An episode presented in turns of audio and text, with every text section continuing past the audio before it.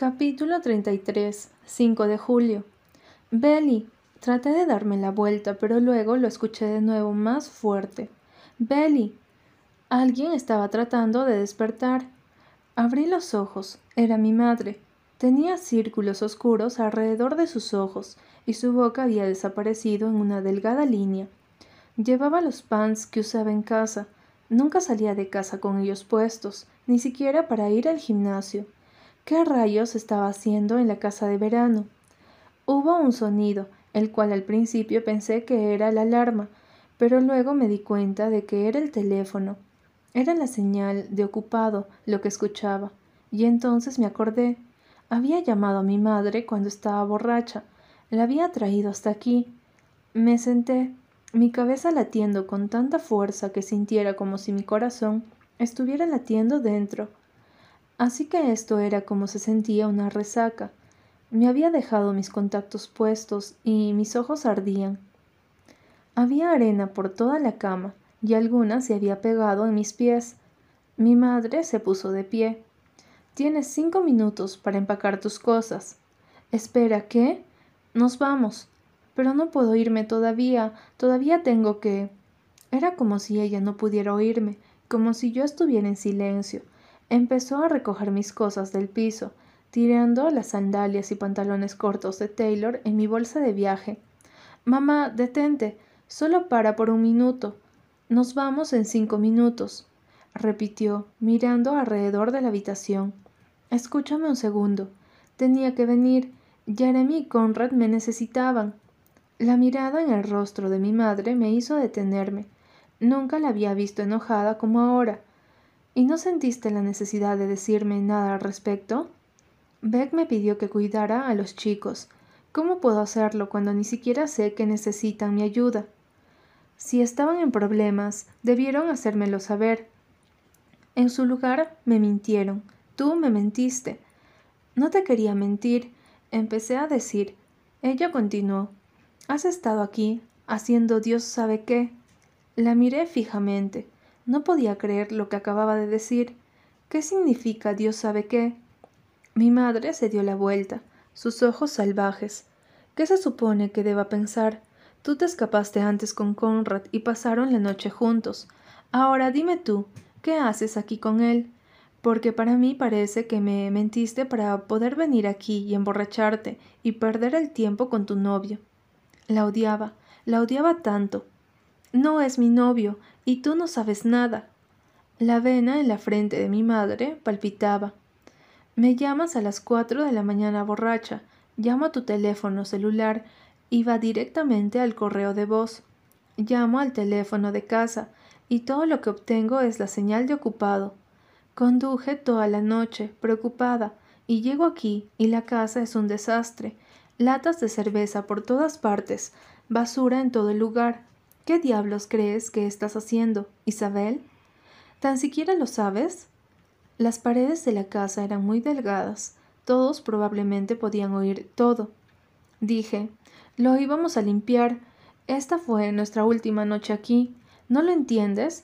El señor Fisher está vendiendo la casa. ¿No te importa? Ella negó con la cabeza, la mandíbula apretada. ¿De verdad crees que ibas a ayudar en el asunto, entrometiéndote? Esto es algo que no nos corresponde. ¿Cuántas veces te lo tengo que explicar? Claro que nos corresponde. Susana hubiese querido que salváramos la casa. No me hables de lo que Susana hubiera querido. Mi madre replicó. Ahora vístete y toma tus cosas. Nos vamos. No. Jalé la sábana hasta mis hombros. ¿Qué? Dije que no. No me voy. Miré a mi madre, tan desafiante como pude, pero podía sentir mi mandíbula temblando. Se acercó a la cama y arrancó las sábanas. Tomó mi brazo, me sacó de la cama y me dirigió hacia la puerta.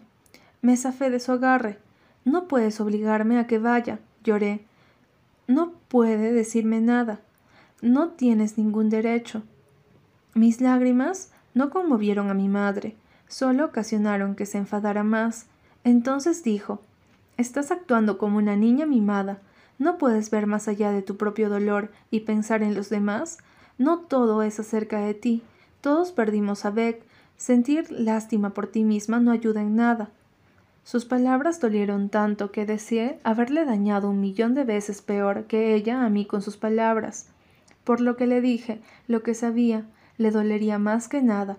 Le dije, deseo que mi madre fuese Susana, y no tú. ¿Cuántas veces no lo había pensado, deseándolo en secreto? Cuando era pequeña, Susana era la que estaba allí, no ella. Me preguntaba cómo sería tener una madre como Susana, que me amara por lo que era, y no se decepcionaba en los aspectos en los que no estaba a la altura. Estaba respirando con dificultad mientras esperaba la respuesta de mi madre, que lloraba, que me gritaba. Mas no hizo ninguna de esas cosas. En su lugar dijo Qué desgracia para ti. Incluso cuando intentaba con todas mis fuerzas, no pude conseguir la reacción que quería de mi madre. Ella era impenetrable. Le dije Susana nunca te perdonará por esto, lo sabes, por perder su casa, por decepcionar a sus hijos. La mano de mi madre impactó contra mi mejilla con tanta fuerza que me impulsó hacia atrás. No lo había visto venir. Me agarré la cara y de inmediato lloré, pero una parte de mí estaba satisfecha. Finalmente conseguí lo que quería, la prueba de que ella podía sentir algo. Su rostro estaba blanco, Nunca me había golpeado antes, nunca en toda mi vida. Esperé a que dijera que lo sentía, para que dijera que no me quiso hacer daño, que no había querido decir esas cosas. Si lo hacía entonces yo también, porque lo sentía. Nunca quise decir las cosas que dije. Cuando no habló, me aparté de ella, sosteniendo mi rostro. Entonces salí corriendo de la habitación, tropezando con mis pies. Jeremy estaba de pie en el pasillo, mirándome con la boca abierta. Él me miraba como si no me reconociera, como si no tuviera idea de quién era esa persona, la chica que le gritó y le dijo cosas terribles a su madre. Espera, dijo, tratando de detenerme. Lo empujé y bajé las escaleras. En la sala de estar, Conrad estaba recogiendo botellas de cerveza y tirándolas en una bolsa azul de reciclaje. No miró hacia mí, sin embargo, sabía que él había oído todo. Corrí por la puerta trasera y luego estuve a punto de tropezar bajando las escaleras hacia la playa. Me hundí en el suelo y me senté en la arena, sosteniendo mi mejilla ardiente en la palma de mi mano, y luego vomité. Oí a Jeremy detrás de mí. Supe que era él de inmediato, porque Conrad sabía que era mejor no seguirme. Solo quiero estar sola, le dije limpiándome la boca. No volteé, no quería que viera mi cara. Belly comenzó. Se sentó a mi lado y comenzó a poner arena sobre donde había vomitado. Cuando no dijo nada más, lo miré. ¿Qué? Se mordió el labio superior. Luego se estiró y tocó mi mejilla. Sus dedos se sentían calientes. Se veía tan triste. Después dijo Debes irte con tu mamá. Había estado esperando que dijera cualquier cosa, menos eso. Había venido hasta aquí y me había metido en tantos problemas, solo para poder ayudarlo a él y a Conrad. ¿Y ahora quería que me marchara? Las comisuras de mis ojos se llenaron de lágrimas y las limpié con el dorso de mi mano. ¿Por qué? Porque Laurel está muy molesta. Todo se ha ido a la mierda, y es mi culpa. Nunca debí haberte pedido que vinieras. Lo siento. No me voy a ir. Muy pronto todos lo haremos. ¿Y eso es todo? Se encogió de hombros. Sí, supongo que lo es. Nos sentamos en la arena por un rato. Nunca me había sentido tan perdida. Lloré un poco más y Jeremy no dijo nada, por lo que le estaba agradecida. No había nada peor que tu mejor amigo viéndote llorar después de haber discutido con tu madre. Cuando terminé se puso de pie y me dio la mano. Vamos, dijo poniéndome de pie. Volvimos a la casa. Conrad no estaba y la sala estaba limpia. Mi madre estaba fregando el suelo de la cocina. Cuando me vio se detuvo. Puso el trapeador en el cubo de nuevo y se apoyó contra la pared, justo enfrente de Jeremy, quien dijo Lo siento. Lo miré y se retiró de la cocina y subió las escaleras. Estuve a punto de detenerlo. No quería estar a solas con ella y tenía miedo. Ella habló. Tienes razón, he estado ausente. He estado tan obsesionada con mi propio dolor. No sabía lo que eso significaba para ti. Lo siento mucho. Mamá, empecé a decir, estaba a punto de decirle que yo lo sentía también por haber dicho esa cosa tan horrible, la cual deseaba poder quitar, pero ella levantó la mano hacia arriba y me detuvo. Solo estoy desequilibrada. Desde que Beck murió, me parece que no puedo encontrar el equilibrio. Apoyó la cabeza contra la pared. He estado viniendo aquí con Beck desde que era más joven que tú. Me encanta esta casa, tú lo sabes. Lo sé, dije. No quise decir lo que dije antes. Mi madre asintió con la cabeza. Vamos a sentarnos un minuto, ¿de acuerdo? Se sentó en la mesa de la cocina y yo me senté frente a ella. No debía haberte golpeado, dijo, y su voz se rompió. Lo siento, nunca lo había hecho antes. Lo sé. Mi madre se inclinó sobre la mesa y tomó mi mano entre las suyas firmemente. Al principio me tensé, pero luego me relajé, porque pude ver que era un consuelo para ella también. Estuvimos sentadas así durante lo que pareció un largo tiempo. Cuando me soltó, dijo, ¿Me mentiste, Belly? Nunca antes me habías mentido. No fue mi intención, pero Conrad y Jeremy son importantes para mí, me necesitaban, por lo que lo hice. Me hubiese gustado que me lo hubieras dicho. Los hijos de Beck también son importantes para mí. Si algo está pasando, quiero saberlo, ¿de acuerdo? Asentí con la cabeza, y ella dijo, ¿Has hecho tus maletas? Quiero evitar el tráfico del domingo en el camino de regreso. La miré fijamente. Mamá, no nos podemos ir. No con todo lo que está sucediendo. No puedes permitir que el señor Fisher venda la casa.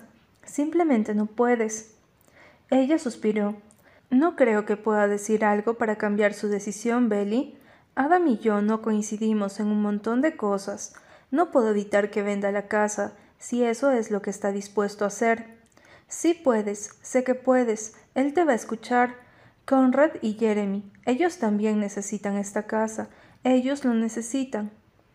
Puse mi cabeza sobre la mesa y la madera se sintió fresca y suave contra mi mejilla. Mi madre tocó la parte de atrás de mi cabeza deslizando su mano a través de mi pelo enredado. Lo llamaré, dijo al fin. Ahora ve arriba y toma una ducha. Esperanzadoramente la miré. Vi la línea recta de su boca y sus ojos estrechados.